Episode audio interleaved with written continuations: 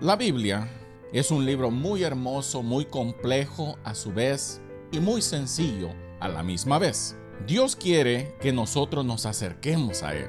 Por eso Él quiere que el ser humano se limpie para que Él se pueda acercar a nosotros. Dios es un Dios grande y poderoso. Si nosotros pudiéramos ver a Dios de la manera que Saulo lo vio, cambió su vida totalmente. Todo aquel que ha tenido un encuentro verdadero con el Dios del cielo nunca se aparta de él. A mí me parece muy interesante y muy curioso que el hombre falla y todo el mundo se va. El hombre falla y mucha gente nunca más regresan a los caminos del Señor. Esta es una acción del ser humano que es muy dudosa y que ponen en duda la fe que una persona confiesa. ¿Por qué digo esto? Si nosotros solo pudiéramos poner nuestra mirada en el Dios del cielo y en todo lo que Dios representa, nunca existirían tales cosas. Pero el ser humano siempre ha sido un ser que todo lo quiere ver en lo físico. Lo espiritual es algo muy difícil de comprender a una mente carnal. Por eso es que la Biblia dice que todo tiene que ser discernido espiritualmente. Lo que es espiritual es espiritual y lo que es de la carne y lo que es físico, eso es exactamente así. Nosotros tenemos que ver a Dios de la manera que Él dice. Todo aquel que quiera acercarse a Dios tiene que ser una persona espiritual, porque Dios no puede obrar en la carne porque es imposible que la carne pueda agradar a Dios. Nosotros nos movemos en este mundo con este cuerpo humano, pero tenemos que tener una mente espiritual, una persona que vive y dice, yo puedo ver a Dios en mi vida, yo puedo amar a Dios, puedo acercarme a Él, puedo tener esa conexión con el Todopoderoso y solo muy pocas personas van a poder confesar tal cosa y que sea de verdad. Porque hay mucha gente que finge una fe que realmente no tiene. Son palabras que aprendidas nomás, pero esa conexión con Dios no la tienen. ¿Ha escuchado usted a personas que todo dicen que están en victoria, que son aquí y que son allá, pero cualquier cosita ya no los ve por la iglesia por meses? Pero si se los encuentra y le preguntan cómo está, hermano, ya días no lo veo en victoria, hermano. Ah, nadie está mejor que yo. ¿Por qué usted cree que esa persona habla de esa manera? Porque se ha mentido a él mismo o a ella misma haciendo creer que si sigue hablando positivamente las cosas van a obrar de esa manera. Pero lamentablemente así no son las cosas. Nosotros tenemos que ver a Dios en nuestra vida si queremos ver a Dios en la vida de las personas que están a nuestro alrededor. Y Cristo vino para enseñarnos a ver lo espiritual que antes no pudiéramos ver. Y qué hermoso que pudiéramos tener la oportunidad en este tiempo, al igual que los apóstoles tuvieron en aquel tiempo, de haber visto a Cristo, de haber compartido con Él, de haber acercadose a Él y poder hablar con Él. Eso es algo que nosotros ni siquiera nos pudiéramos imaginar. Que qué hiciéramos nosotros si algún día pudiéramos estar en la presencia del Señor en este tiempo ¿Cuántas preguntas no tendríamos nosotros? ¿Cuántas cosas no le diríamos, Señor, contéstame esto? ¿Por qué pasó esto? ¿Qué es lo que significaba esta porción de la Biblia? ¿Por qué tú dijiste esto? ¿No cree usted que tuviéramos una gran lista de preguntas que nosotros pudiéramos hacerle al Señor? Y ahora tenemos al Espíritu Santo entre nosotros que si oramos de la manera correcta, que si venimos a Él de la manera correcta, Él nos va a contestar muchas preguntas. Mire pues, a lo largo de la historia hemos visto hombres de Dios, tanto en aquel tiempo como en este tiempo. Sigan habiendo hombres de Dios, mujeres de Dios, y yo respeto a toda aquella persona que no abre una Biblia para robar a alguien. Yo siempre le he dicho a usted, nunca abra una Biblia para robar al pueblo del Señor siempre haga este trabajo con un corazón agradecido porque Dios le ha permitido hacer algo para él. Y eso lo tenemos que ver de esa manera si queremos ver a Dios obrando en las personas. Y qué bonito es que toda aquella persona que es llamada a hacer este trabajo lo hace con una conciencia tranquila, sabiendo que no está trabajando para el hombre, está trabajando con el hombre para llevarlos a Dios. Qué bonito es que Dios te pueda dar la oportunidad a ti y a mí de llevar una palabra no manipulada ni manipulando a nadie, sino diciendo, Señor, obra en la gente. No hagamos como muchos hacen, que se van a evangelizar y a lo que van a hacer es a pelearse con la gente, porque la gente no acepta el mensaje que ellos predican. Yo pienso que deberías de tomarte un tiempo si esto está aconteciendo en tu vida. Tu trabajo es anunciar el Evangelio, no convencer a nadie. Porque ¿quién es el que convence al hombre de pecado? La misma Biblia te lo dice, que es el trabajo del Espíritu Santo. Tu trabajo es simplemente hablar la palabra del Señor. Si te aceptan, bueno, y si no, también. No tienes que andarte peleando con nadie ni debatiendo con la gente, porque entonces eso es echarle las perlas a los cerdos. No, mi hermano, si va a hacer el trabajo del Señor, hágalo con una conciencia limpia. Vaya, háblele a una persona y si la persona le comienza a pelear a usted, usted dígale, bueno, lo único que te puedo decir es que Cristo te ama y quiere salvarte. Cuando tú sientas que necesitas de Dios, acuérdate de esto, que si vienes a Él, Él te recibe. Y si te arrepientes de tus pecados, Él te perdona. Es un mensaje tan sencillo y tan limpio y tendrá un gran peso el día de mañana si esa persona rechaza al Señor. Pero tú cumpliste con tu palabra de enseñar lo que la Biblia dice. Y eso debe de ser nuestro mensaje. El enfoque es decirle a la gente que Cristo vino para darle esperanza a la persona que se pueda acercar a Él. No nos vayamos a los extremos y querer convencer a la gente que sean como nosotros seamos como nosotros somos. Eso es un peligro y lo he visto por tanto tiempo. Gente queriendo meter a una persona en el molde de lo que ellos son. Y muchas veces sus procederes son dudosos. Hay personas que quieren convertir hasta la iglesia en lo que ellos son. A veces hay líderes, y lamentablemente lo tengo que decir porque lo he visto, que quieren hacer que la iglesia se forme basado en lo que ellos son. Y si usted ve, son personas egoístas, son personas pleitistas, son personas groseras, son personas antisociales que solo le gusta cierto tipo de persona.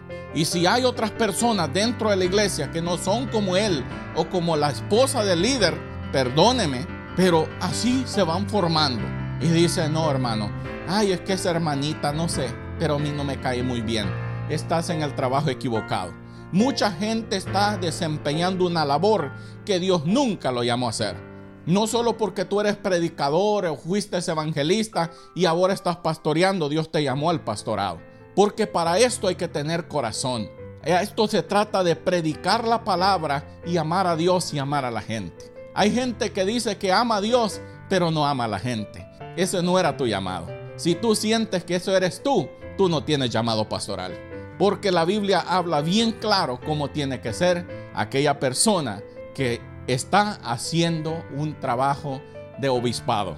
La Biblia lo habla bien claro, todas, todas las cualidades que aquella persona tiene que tener.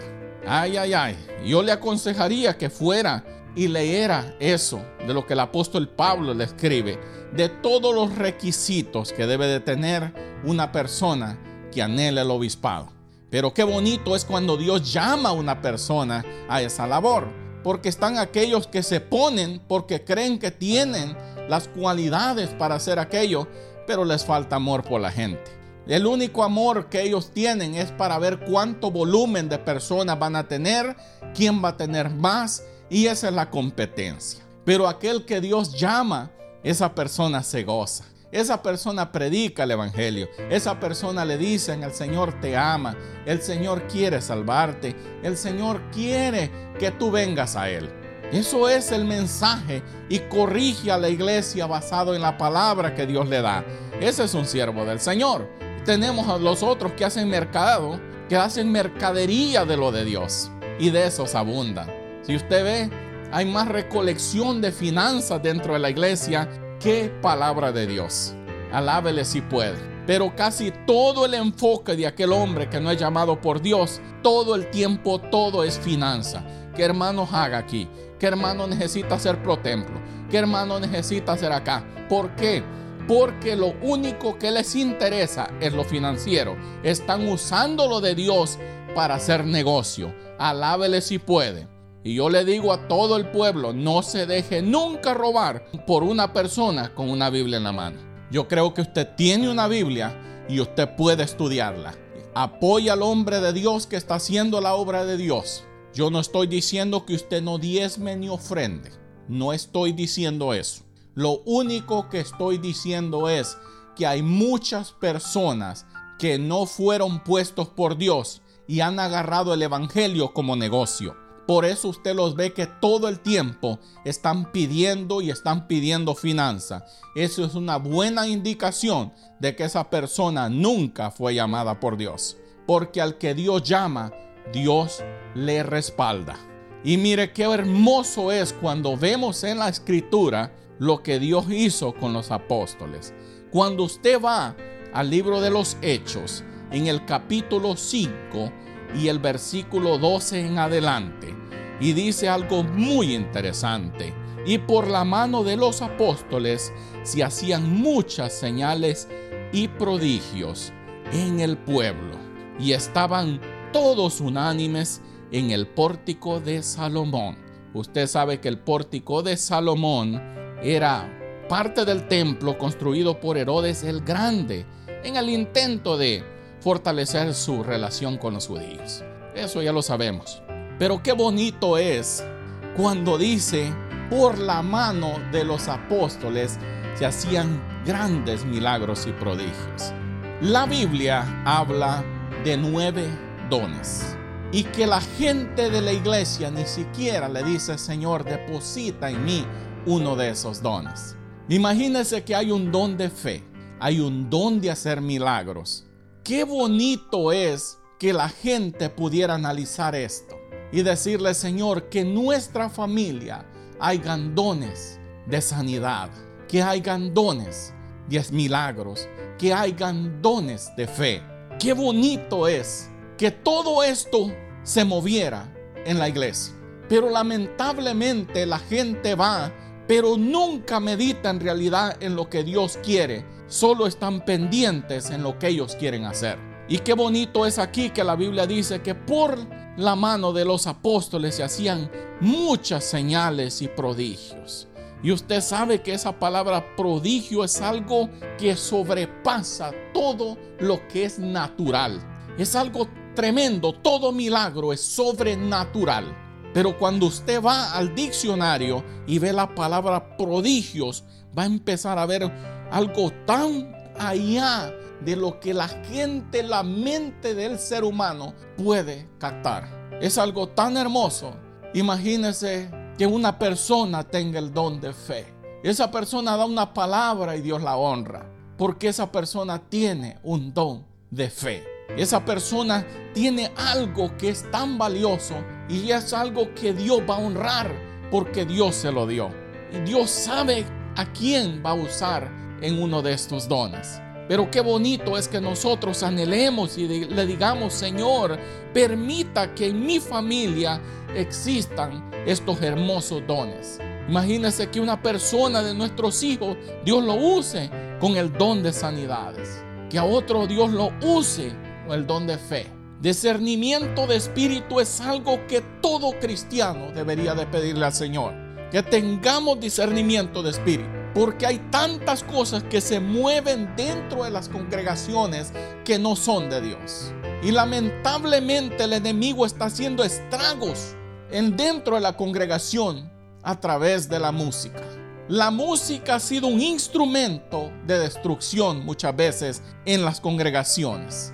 Porque la gente va por el ruido y va por el ritmo y va por todo aquello pero nunca va por buscar de Dios. Por eso es que yo hablaba con alguien esta semana y le decía, cuando alguien va a una campaña que dicen que hay un hombre que Dios lo usa, ¿va primeramente por Dios o va primeramente por el hombre? Lamentablemente va primeramente por el hombre. Porque el ser humano pone la mirada en el hombre y después le da la gloria a Dios. Cuando debería de ser al revés. Primero honrar a Dios y dar gracias a Dios por el hombre que Dios usó, pero la mente del ser humano no funciona de esa manera. Por eso es que Dios tiene que levantar a muchas personas y levantarlas para que por lo menos Él pueda mostrar su poder. Por ejemplo, Cristo es un ejemplo perfecto. La fama de Cristo hizo que mucha gente creyera en Él, que Él podía hacer aquellas cosas. Muchas veces Dios tiene que permitir que una persona se vuelva en lo que llamamos famoso. ¿Para qué? Porque por lo menos la gente crea. Qué terrible, ¿verdad? Pero cuando usted ve a una persona diciéndole, venga hermano, vamos a orar y, y que Dios lo sane, la persona no cree. Porque esa persona no es famosa. Porque esa persona cree que no tiene el poder para hacer aquello. Pero mire cómo somos. Y lo más bonito es aquí que los, apóstoles, Dios tiene que levantarlos y permitir que puedan hacer todas estas cosas para que el pueblo diga, ah, bueno, qué bonito, qué bueno lo que Dios hace. Entonces ese sí puede orar por mí porque Dios me va a hacer el milagro, porque ese hombre es famoso, porque ese hombre mira cómo es. Pero nunca ponemos la mirada en el Dios del cielo, en decir, Señor, yo sé que tú puedes hacer esto porque tú eres un Dios verdadero. Así es que yo te dejo con esto y te animo a que busquemos la presencia del Señor para que existan estos hermosos dones que harán que la gente pueda ver el poder de Dios en este tiempo. Que el Señor te bendiga a ti y a tu familia hoy y siempre. Bendiciones.